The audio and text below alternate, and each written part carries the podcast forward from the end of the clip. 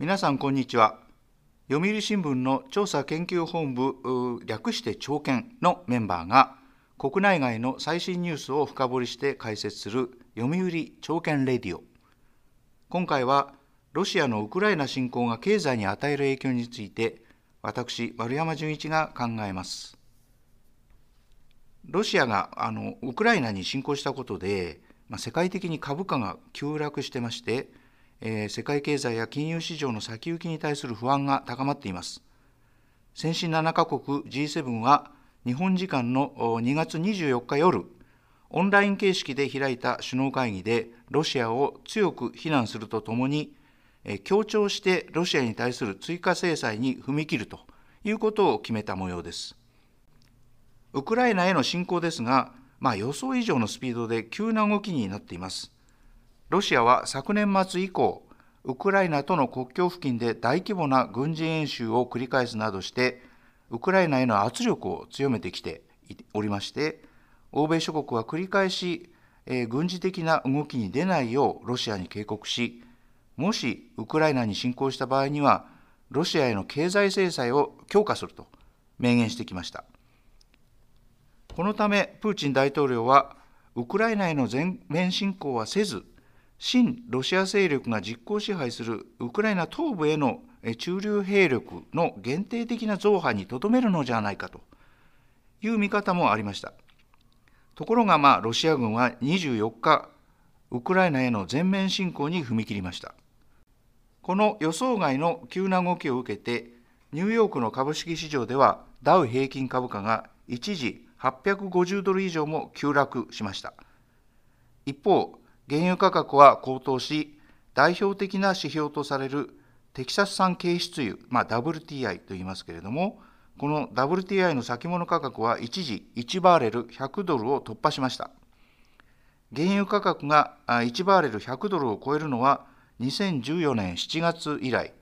約7年7ヶ月ぶりとなります。まあ、この再三の警告にもかかわらず、なぜプーチン大統領は全面侵攻に踏み切ったのかについて、まあ、いろいろな見方がありますけれども、えー、経済的な観点から見ますと、プーチン大統領が欧米の追加の経済制裁に、これ、あまり出ないんじゃないか、効果があることはしないのではないかと見ている節があります。あのプーチン大統領が21日にウクライナ東部の親ロシア派支配地域の独立を一方的に承認して、ロシア軍の派兵を許可したと、これを受けまして、欧米各国は、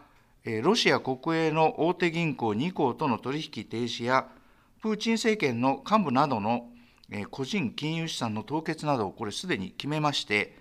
日本も親ロシア派支配地域の関係者のビザの発給停止と資産凍結、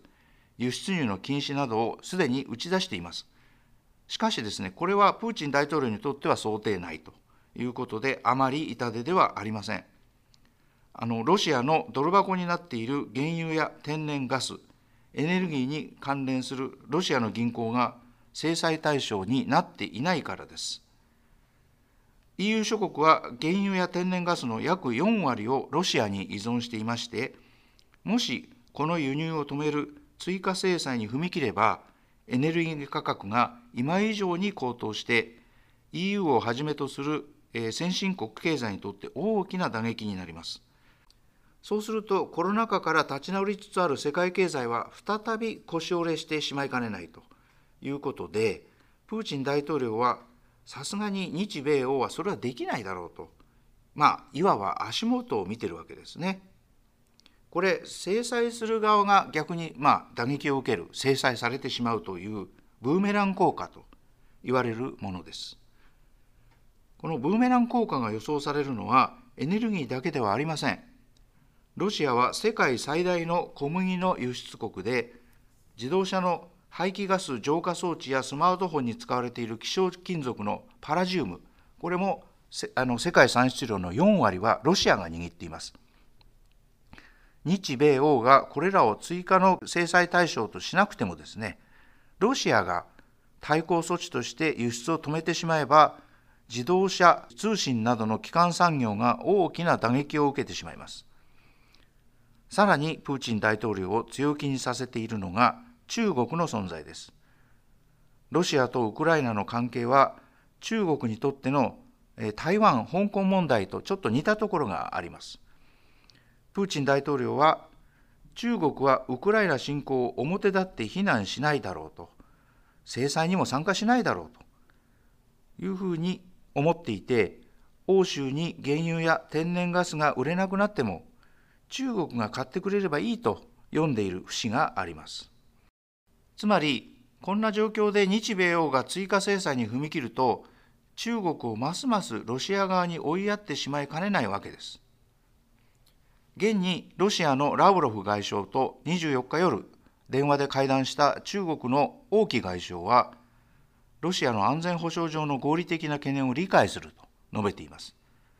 まあ、これから冬季のパラリンピックが開かれ、まだ五輪停戦期間中であるこの時期に、国際紛争の火種を持ち込まれるのは、中国にとっては非常に迷惑なはずなんですが、王毅外相は、ロシアのウクライナ侵攻に一定の理解を示しているんですね。今やその世界第2位の経済大国となっている中国がロシア寄りの姿勢を鮮明にすれば世界は二極化して米中のま対立これはますます深刻になってこのことが新たな世界経済にとっての火種懸念材料になりますしかしだからといって有効な追加制裁を見送れば悪しき前例となって今回のような強権的な軍事行動が他でも起きる恐れがあります。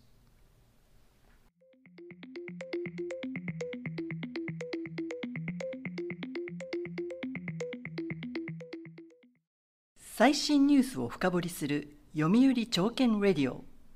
読売新聞調査研究本部がお届けしています。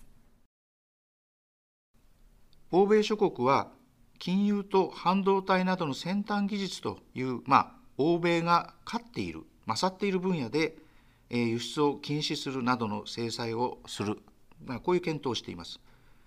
あの金融分野ではですね、国際的な金融ネットワークからロシアの銀行を排除して、ドル取引を制限することが検討されていると言われています。ロシアの通貨ルーブルがドルと交換できなくなれば、ルーブルの価値は下落します。ルーブル安はロシアが輸入する製品の価格上昇を招きますから、ロシア経済は確かに大打撃を受けます。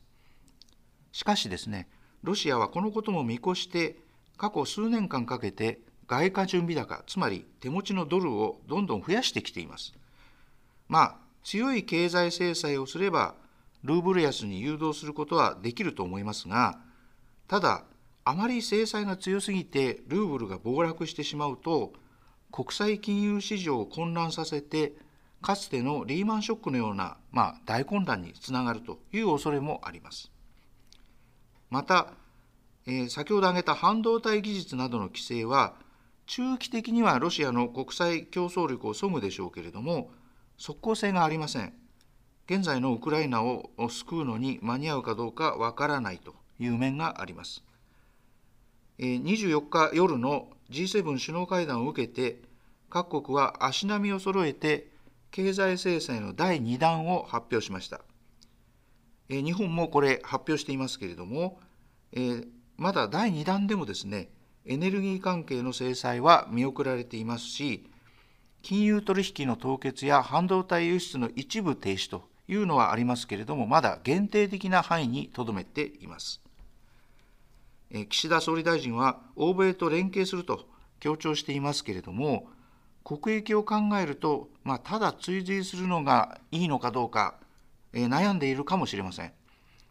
ロシアは2014年にもウクライナに侵攻してクリミアを併合し、その際も日本は欧米と歩調を合わせて経済金融制裁をしています。していますけれども、この時は日本だけエネルギー関係の制裁を見送っています。当時進めていた北方領土の返還交渉に配慮したためと言われています。今はエネルギー価格はすでに高い水準にあり、物価も世界的に上がっていてですね、欧米は金融引き締めに動いています。まあ、こうした局面での経済金融制裁のリスクは、8年前よりも格段に高くなっています。もし追加制裁で世界経済が変調をきたしてもですね、物価高騰を今必死に抑えようとしているアメリカの FRB、連邦準備制度理事会の利上げのペースが緩んで、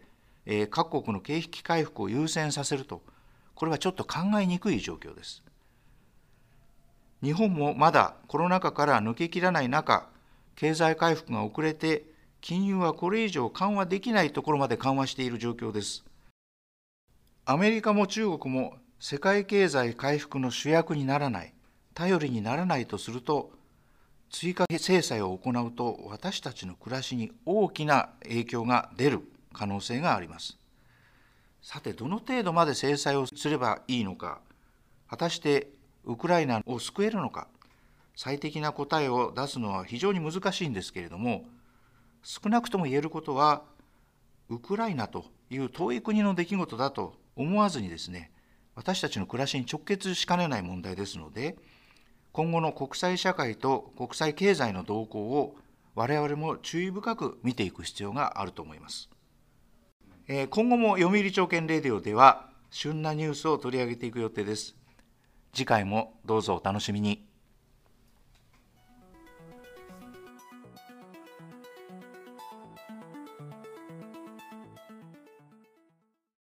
最新ニュースを深掘りする読売朝券レディオ